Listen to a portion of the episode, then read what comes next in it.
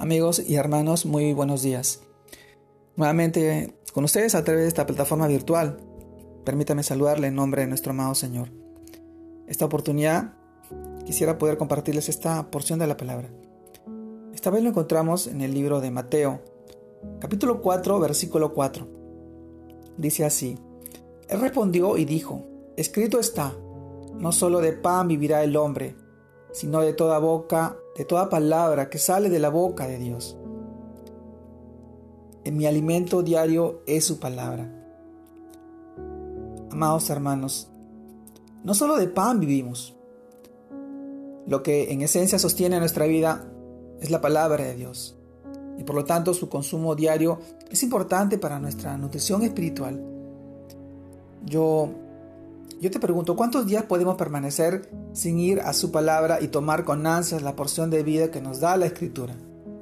Mediante la guía de su Espíritu. ¿Cuántos días? Cada uno sabe, mirando los síntomas de desnutrición espiritual que se reflejan en nuestras relaciones personales o en nuestro trato con los demás, según sea nuestra condición espiritual, así en nuestra vida exterior. Que los demás no sufran viviendo y tratando con desnutridos espirituales, sino que sean bendecidos conviviendo con hijos de Dios, robustos en el conocimiento de Cristo y fortalecidos en el amor del Padre. Muchas preguntas vienen a nuestra mente y yo te pregunto, ¿ya tomaste tu desayuno espiritual? Ahora con certeza puedes salir al mundo exterior bien alimentado y con la guía que te da la palabra eterna del Creador. Mi alimento diario es su palabra. Su palabra su palabra es el alimento diario para fortalecernos a través, a través de su Espíritu Santo que vive y mora en nosotros. Cada día que salimos a trabajar, cada día que salimos a hacer nuestras actividades diarias en casa, vamos a enfrentar muchas situaciones un poco complicadas, pero si tenemos su palabra viviendo en nosotros, siendo de fortaleza, ese sustento que nos permite batallar con esas dificultades, de repente con esas incomodidades. Pero si tu palabra vive en nosotros y nosotros hacemos luz a su palabra, nosotros triunfaremos en medio de las pruebas, en medio de las dificultades. Su palabra es el agua viva que entra en, en nuestros corazones. Su palabra tiene mucho que enseñarnos a nosotros.